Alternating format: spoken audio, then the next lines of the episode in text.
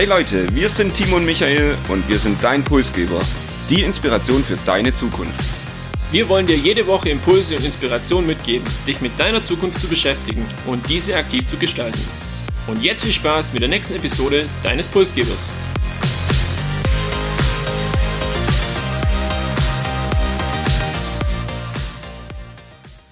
Neben Innovationen und den Trends der Zukunft ist Persönlichkeitsentwicklung eines der Themen, die uns begeistern.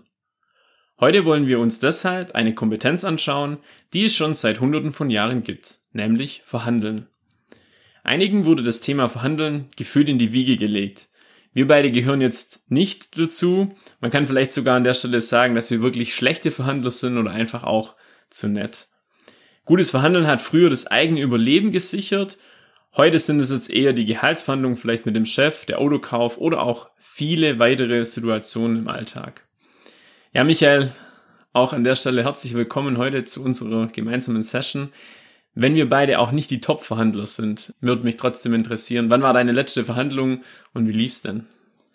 Ich hatte wahrscheinlich in der Zwischenzeit viele unbewusste Verhandlungen, Bewusst an eine erinnere ich mich vor ungefähr zwei Wochen auf eBay Kleinanzeigen. Ich habe mal wieder zugeschlagen, habe ein Möbelstück gekauft und habe auch da kurz hin und her verhandelt und habe dann auch eine Einigung erzielt. Im Endeffekt war ich nicht ganz glücklich, weil es ging irgendwie zu einfach, zu schnell.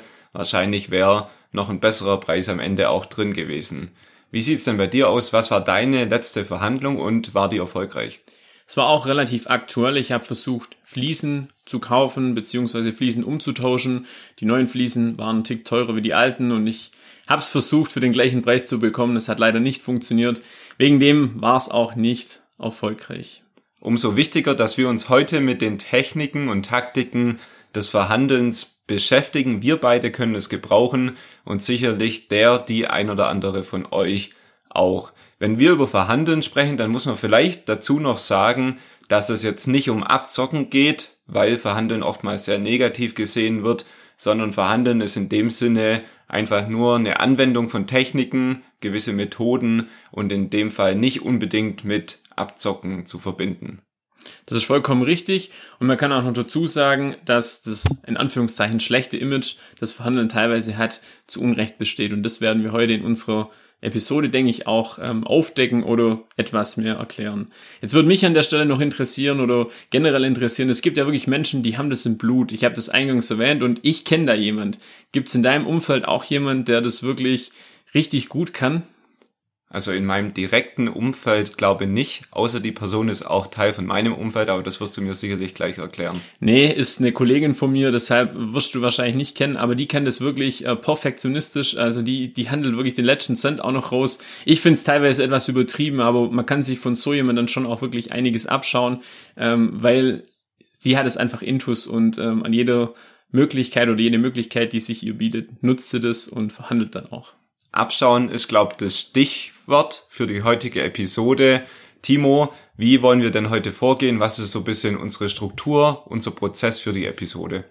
Ja, das Motto heute lautet, wir wollen von den Besten lernen und wir haben uns deshalb zwei sehr, sehr bekannte Persönlichkeiten gepickt und mal geschaut, was die so zum Thema Verhandeln sagen und vor allem, was die uns so beibringen können.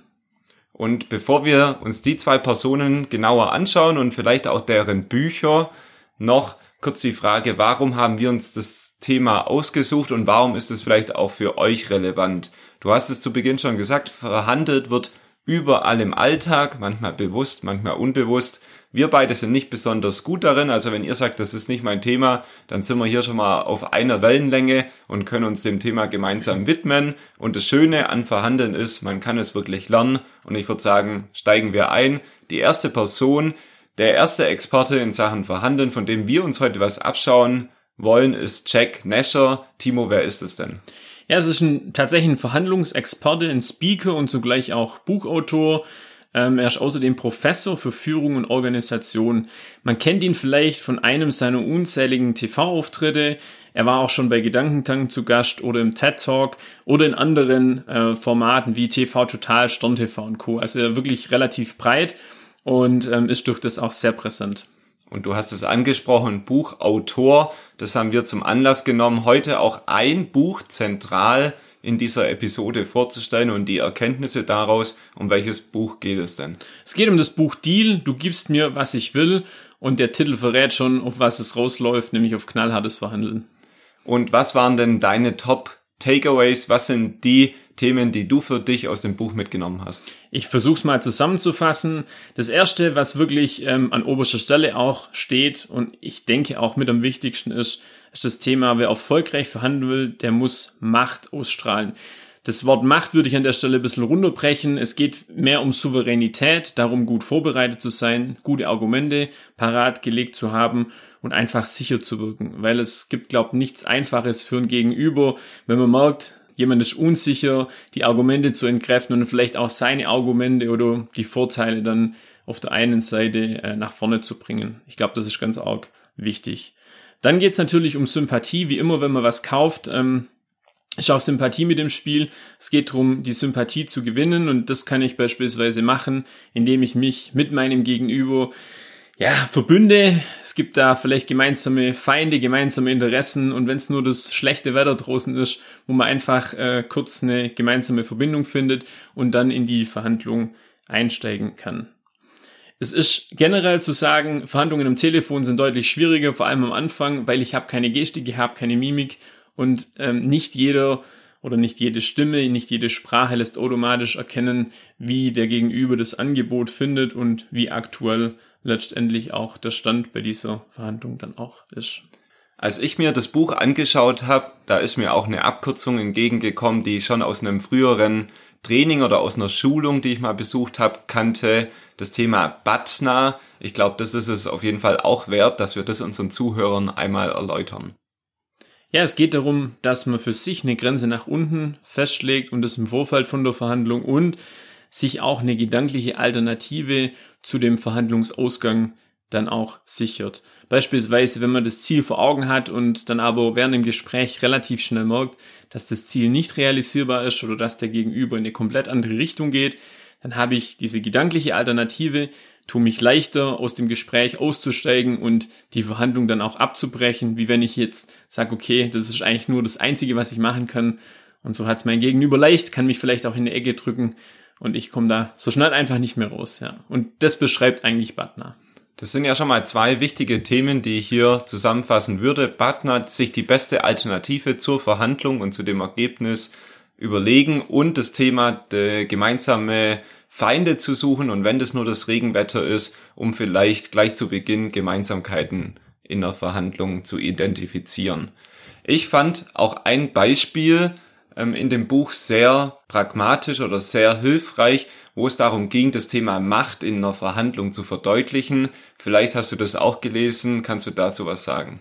Ja, es ging um Machtverschiebung, kann man fast so sagen. Und zwar, das Beispiel war von Präsident äh, Roosevelt. Da ging es um den Wahlkampf damals. Und zwar hat das Wahlkampfteam circa drei Millionen Broschüren mit seiner Rede und einem Bild von ihm drucken lassen.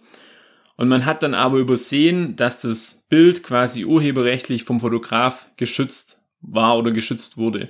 Und somit war eine Veröffentlichung ohne Zustimmung von ihm einfach nicht erlaubt. Und da hat sich natürlich die Frage gestellt, vernichten wir jetzt über drei Millionen Broschüren oder wie, wie gehen wir das Ganze an? Und dann haben die den Fotograf angerufen und ihm letztendlich erklärt, dass das Foto für die Broschüre in Frage kommt. Also man hat noch nicht gesagt, dass die Broschüren bereits gedruckt wurden, sondern einfach so getan, wie wenn das jetzt gerade in der Entstehung wäre.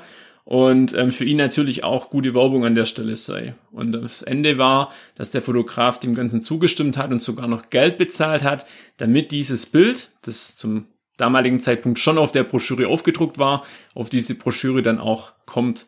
Und ich finde das ein mega, mega gutes Beispiel, wo man sieht, wie schnell man einfach die Machtverhältnisse verschieben kann. Am Anfang war ähm, letztendlich das Wahlkampfteam in der Situation, dass sie eigentlich hätten müssen neue Broschüren drucken und am Ende konnten die Broschüren verwendet werden und man hat sogar noch Geld von dem Fotograf dafür für das Bild bekommen. Finde ich, wie gesagt, ein sehr, sehr hilfreiches Beispiel und eines, das vielleicht auch im Kopf bleibt um sich das Thema Macht und Stärke und Machtposition in der Verhandlung vor Augen zu führen und vielleicht nicht zu schnell auch nachzugeben. Gibt es denn aus dem Buch noch weitere konkrete Tipps, Taktiken, Techniken, die du uns noch ans Herz legen könntest? Ich glaube, zu Beginn ist wichtig äh, zu realisieren, dass der Alltag eine riesengroße ja, Spielwiese ist oder ein Übungsfeld für das Thema Verhandeln, weil wir verhandeln täglich mehrmals, egal ob es im Privaten ist, mit der Frau, mit der Familie oder dann auch im beruflichen Kontext. Es hilft sich bei Verhandlungen, die ja wichtig sind, einfach auch mal in die Rolle des Verhandlungspartners zu versetzen, vielleicht auch seine Argumente durchzuspielen um so für die Verhandlungen auch von der Gegenseite gewappnet zu sein. Man kann sich natürlich dann auch Gegenargumente im Vorfeld dann eben auch auswählen. Es gibt sogenannte Positionseffekte für den Ablauf von so einer Verhandlung, dass ich zu Beginn immer das beste Argument platziere. Warum? Es beeinflusst einfach den Verhandlungsverlauf. So habe ich schon mal mein Statement gegeben und zum Ende der Verhandlung dann noch das zweitbeste. Aus dem Grund, dass das am ehesten dann auch im Gedächtnis von meinem Verhandlungspartner bleibt. Und zu guter Letzt habe ich noch den Ködereffekt heute mit dabei. Hier geht es darum, dass ich einen Vergleich mache letztendlich. Und zwar, ich möchte das gerne mal an einem Beispiel erklären. Wenn ich dir jetzt, Michael, 6 Euro hinhalte und auf der anderen Seite oder in der rechten Hand einen Kugelschreiber, wirst du dich wahrscheinlich für die 6 Euro entscheiden. Wenn ich jetzt aber die 6 Euro ins Spiel bringe und zwei Kugelschreiber, einen hochwertigeren Kugelschreiber und einen, der vielleicht nicht so hochwertig ist, verschiebe ich hier auch wieder die Machtverhältnisse und die Wahrscheinlichkeit, dass du den besseren Kugelschreiber nimmst und nicht die 6 Euro, ähm, liegt dann deutlich höher. Und so kann man letztendlich auch mit mehreren Optionen arbeiten und ähm, dem Gegenüber einfach Alternativen anbieten. Und im Hinterkopf hat man aber immer, dass er natürlich das nimmt, was man dann auch will. Finde es ein schönes Beispiel, auch auf den Alltag gut übertragbar. Ja, geht mir genauso. Und ich bin jetzt nicht so der Bleistift- oder Kugelschreiber-Fan. Vielleicht hätte ich mich trotzdem für die 6 Euro entschieden, aber müsste man in der Praxis dann austesten. Wir haben euch aber ja versprochen, dass wir uns nicht nur Jack Nasher anschauen, sondern an dieser Stelle auch eine zweite Person. Ich glaube, er ist nicht ganz so bekannt, aber dennoch auch äh, steht für vielfältige Ideen und Inspirationen im Bereich Verhandlungen. Es geht um Matthias Schranner. Und da würde mich jetzt an der Stelle interessieren, wer ist denn das? Ja, Matthias Schranner ist ein deutscher Verwaltungsjurist, Verhandlungsexperte und Coach, also da relativ ähnlich wie die vorherige Person. Außerdem ist er Autor zahlreicher Bücher, Publizist, Vorstandsvorsitzender der Negotiation Institutes AG sowie Dozent an der Uni St. Gallen.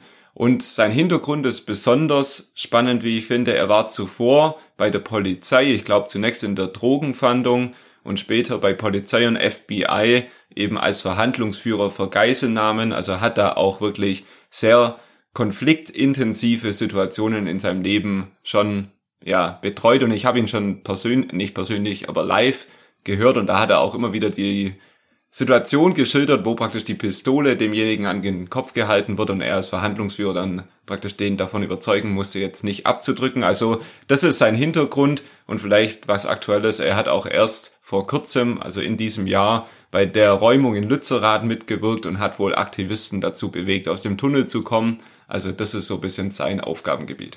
Eine spannende Expertise, die er da einbringt auf jeden Fall. Und auch er hat ein Buch geschrieben, welches wir uns wiederum genauer angeschaut haben. Erzähl doch mal mehr. Genau, das Buch heißt, wie sein Name, das Schranner Konzept, die neuen Prinzipien für die Verhandlung der Zukunft. Und worum geht es in dem Buch? Ähm, ich würde sagen, es ist ein stärkerer Geschäfts- und auch Konfliktfokus als jetzt bei Jack Nasher. Wir haben weniger alltägliche Situationen. Es geht nicht um den Autokauf oder die Verhandlung, das Gespräch mit den eigenen Kindern, sondern wir kommen viel mehr von dieser Konfliktsituation, der Geiselnahme oder eben politischen Konflikten zwischen beispielsweise Trump und dem chinesischen Präsident. Also das ist die Ebene, auf der wir uns da in dem Buch wahrscheinlich befinden. Matthias Schranner beschreibt in dem Buch scheinbar ausweglose Situationen, zeigt aber auch auf, wie man da wieder rauskommt und warum Konfliktvermeidung vor allem hier die wahrscheinlich schlechteste Strategie wäre. Und viele Verhandlungen enden heute laut ihm eben in der Nicht-Einigung und auch darauf will Schranner vorbereiten und hat auch hier Taktiken und Techniken, wie man eben vor der drohenden, vor dem drohenden Verhandlungsabbruch doch noch die Kehrtwende schafft. Wie sieht denn jetzt konkret dieses Schranner-Prinzip, will ich es mal nennen, vielleicht da aus? Das Schranner-Prinzip oder das Konzept unterteilt sich in vier Phasen. Das erste ist die Verhandlungsvorbereitung. Hier geht es darum, eine positive Kernbotschaft zu formulieren. Schauen wir uns vielleicht Fridays for Future an, dass die nicht sagen, hey, morgen endet die Welt und wir müssen das und das nicht machen, sondern dass die versuchen, auf was Positives hinzuweisen. Hey, wir können die Klimakrise gemeinsam schaffen. Bis 2025 haben wir hier ein gemeinsames Ziel. Also hier erstes Thema Vorbereitung, positive Kernbotschaft. Das zweite Thema ist dann der Einstieg in die Verhandlung mit konkreten Forderungen. Also das ist sehr wichtig in der Vorbereitung, dass man sich den Forderungen bewusst ist und die dann auch konkret formuliert und auch gleich zu Beginn in den Konflikt in die Verhandlung eingeht. Also es ist hier nicht so freundlich wie vielleicht bei anderen Verhandlern. Dann kommt seine Verhandlungsführung als dritte Phase. Hier noch das FBI Business Model als Konzept für die Rollenverteilung. Das heißt, er sieht immer ein Dreierteam bei der Verhandlung vor. Der eine ist der Verhandler selbst. Dann gibt's im Hintergrund einen Entscheider. Das heißt, der Verhandler selbst muss auch alles mit dem abstimmen, hat selbst nie eine Entscheidungskompetenz und noch so eine Art Schnittstellenfunktion, die zwischen beiden Rollen vermittelt.